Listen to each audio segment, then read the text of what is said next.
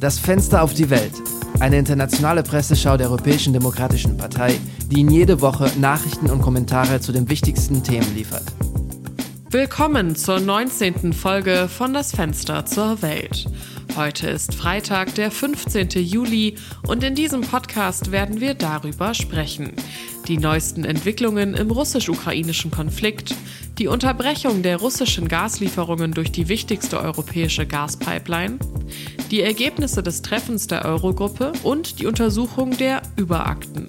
Weiter die besten verwandten Leitartikel und Meinungsartikel zum Rücktritt des britischen Premierministers Boris Johnson und zu den Enthüllungen der Überaktenuntersuchung. Wie üblich beginnen wir gleich mit den wichtigsten Nachrichten der Woche. Die erste Nachricht heute betrifft wieder einmal den Krieg zwischen Russland und der Ukraine. Gestern Morgen schlugen russische Raketen in zivile Gebäude und in ein Kulturzentrum in der zentralukrainischen Stadt Venezia ein, wobei mindestens zwölf Menschen getötet und bis zu 50 verletzt wurden. Neben den Opfern steigt leider auch die Zahl der Flüchtlinge weiter an. Nach Angaben des UNHCR haben mehr als 5,6 Millionen Menschen in anderen europäischen Ländern Zuflucht gefunden. Wie wir wissen, beeinträchtigt der russische Einmarsch in der Ukraine auch die europäische Energieversorgung. Zu Beginn der Woche wurde die wichtigste Gaspipeline von Russland nach Europa, Nord Stream, abgeschaltet. Die Unterbrechung des Dienstes war nach Angaben von Gazprom auf Wartungsarbeiten zurückzuführen. Analysten und EU-Beamte befürchten jedoch, dass Russland, das bereits die Gaslieferungen an zwölf EU-Länder unterbrochen oder eingeschränkt hat, beschließen könnte, die Pipeline nach Abschluss der Wartungsarbeiten nicht wieder zu aktivieren. Die Nachricht löste in Deutschland insbesondere Besorgnis aus. Durch Nord Stream fließen nämlich etwa 35 Prozent des Gases, das das mitteleuropäische Land aus Russland importiert. Lassen wir die Frage rund um den Krieg in der Ukraine beiseite und kommen wir zu den europäischen Treffen, die diese Woche stattfanden. Ebenfalls zu Beginn der Woche fand ein Gipfel der Finanzminister der Länder der Eurozone statt. Trotz mehrerer Anläufe konnten sich die Minister nicht darauf einigen, wer der neue Chef des ESM, des Europäischen Stabilitätsmechanismus, werden soll. Eine Entscheidung hierüber wird möglicherweise auf einer weiteren Sitzung der Eurogruppe im September getroffen werden. Der ESM, der auch als Rettungsfonds bezeichnet wird, soll die Finanzstabilität der Länder des Euroraums sichern, indem er ihnen Darlehen gewährt, wenn sie diese in wirtschaftlichen Schwierigkeiten beantragen. Apropos Eurozone. In diesen Tagen hat der Wirtschafts- und Finanzrat ECOFIN den Beitritt Kroatiens zum Euro offiziell gemacht, der am 1. Januar 2023 erfolgen wird. Mit dem nächsten Update wechseln wir das Thema und sprechen über die journalistische Untersuchung der Uber-Akten. Die Untersuchung der Uber-Akten ist eine globale journalistische Untersuchung, die auf einer Reihe von 124.000 Dokumenten basiert, die dem Guardian und anderen Zeitungen wie Le Monde zur Verfügung gestellt wurden.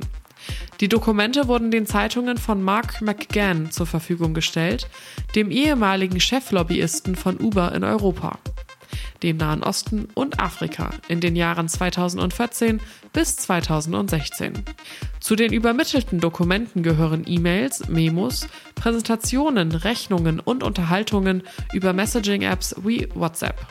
Diese wurden zwischen hochrangigen Führungskräften des Unternehmens ausgetauscht, darunter der ehemalige CEO Travis Kalanick. Die durchgesickerten Dokumente betreffen 40 Länder weltweit und beziehen sich auf den Zeitraum zwischen 2013 und 2017, als Uber beschloss, seine Geschäftstätigkeit auf den größten Teil der Welt auszuweiten. Die Untersuchung zeigte, wie das Unternehmen gegen das Gesetz verstieß, Polizei und Aufsichtsbehörden täuschte, Gewalt gegen einige Fahrer anwendete und heimlich Lobbyarbeit bei Regierungen in aller Welt betrieb. Ziel war es, die Gesetzgebung in den betreffenden Ländern so zu beeinflussen, dass günstigere Gesetze gegen den digitalen Riesen erlassen werden. In Reaktion auf die Untersuchung räumte Uber Versäumnisse in der Vergangenheit ein.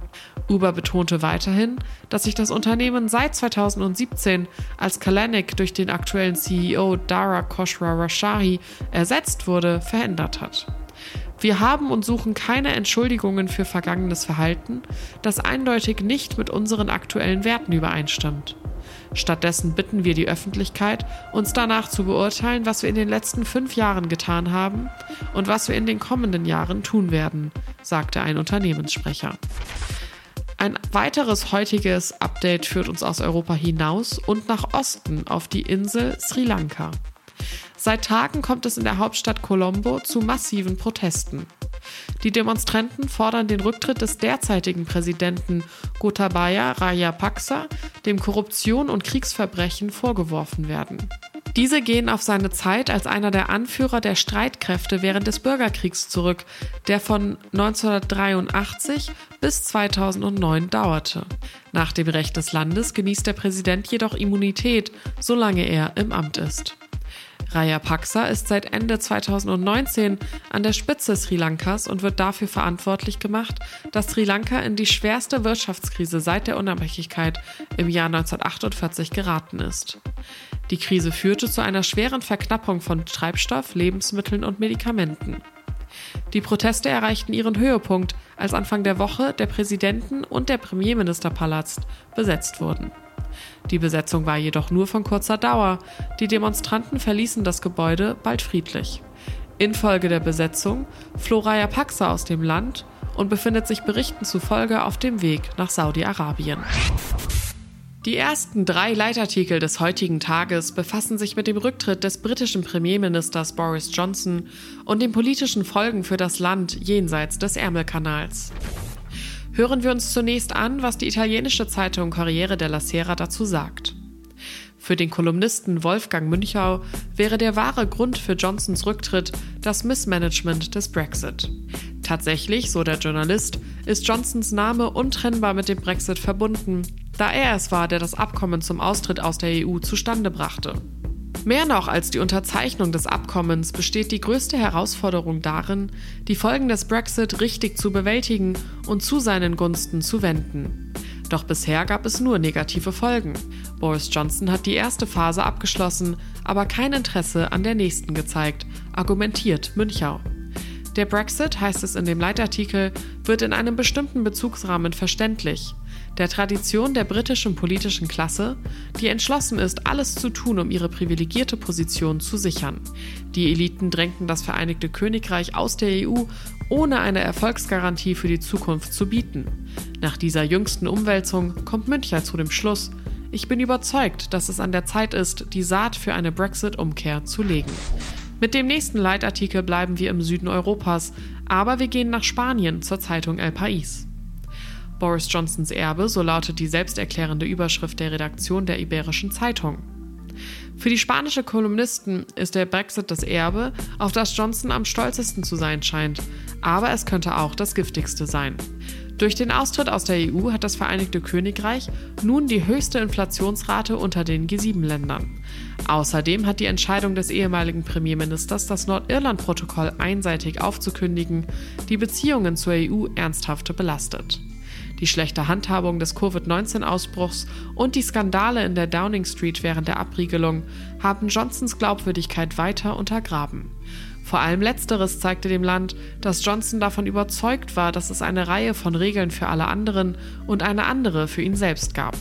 Erst die gesundheitliche Notlage, dann die wirtschaftliche Notlage, heißt es in dem Kommentar, und schließlich wurde entdeckt, dass der Kaiser nackt war.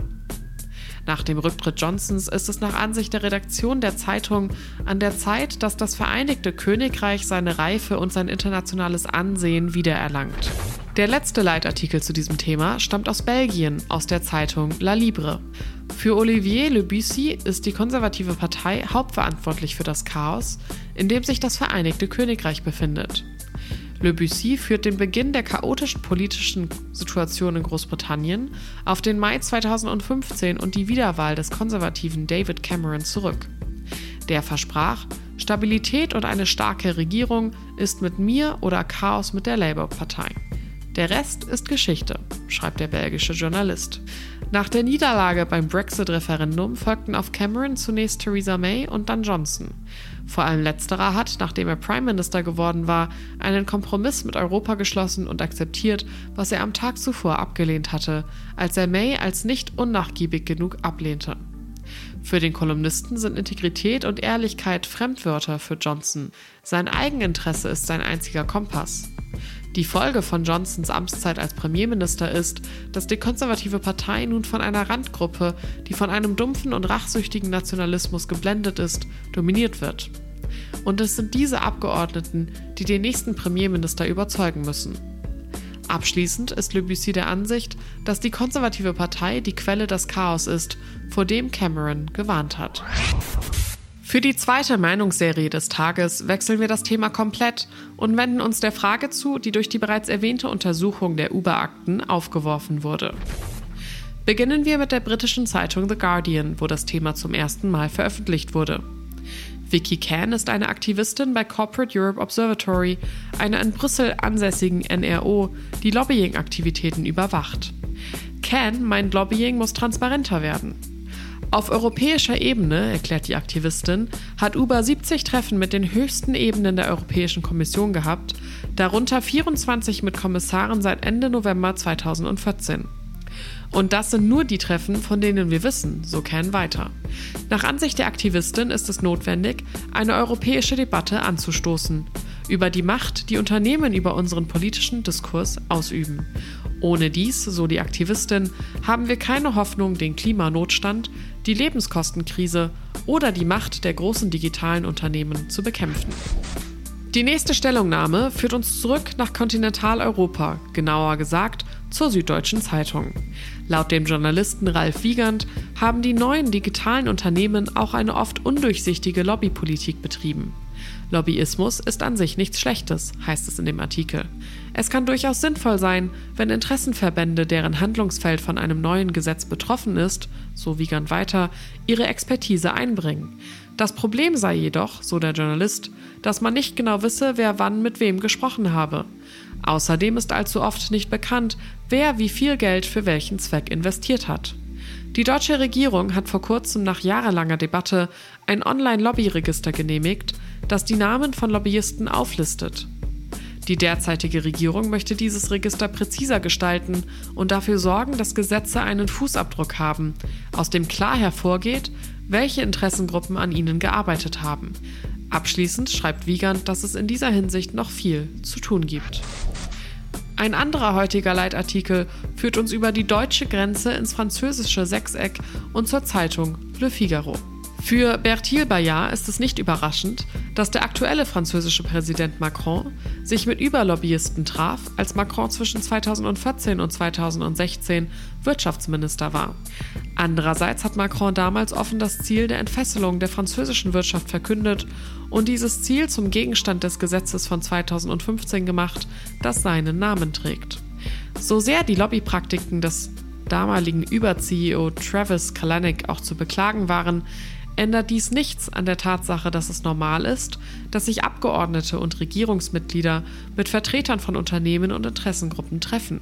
Die Ergebnisse der Untersuchung der Uber-Akten wurde bereits von Macrons Gegnern wie der NUPES-Koalition und dem Rassemblement National mit Erklärungen genutzt, die darauf abzielen, die neue Regierung zu diskreditieren. Eine Demonstration der Verantwortungslosigkeit, so Bayard, denn dies untergräbt das geringe Vertrauen, das die Franzosen noch in die politische Klasse haben. Wir schließen die 19. Folge der Retrospektive und des Pressespiegels Das Fenster zur Welt ab. Die heutige Folge ist die letzte Episode der ersten Staffel dieses Podcasts. Wir danken Ihnen, dass Sie uns bis jetzt gefolgt sind und wir freuen uns darauf, Sie Ende August in der zweiten Staffel wieder zu begrüßen. Der Podcast dieser Woche wurde von Daniele Rutzer redigiert und am Mikrofon saß Lara Büsing. Wir wünschen Ihnen einen schönen Sommer und auf Wiederhören.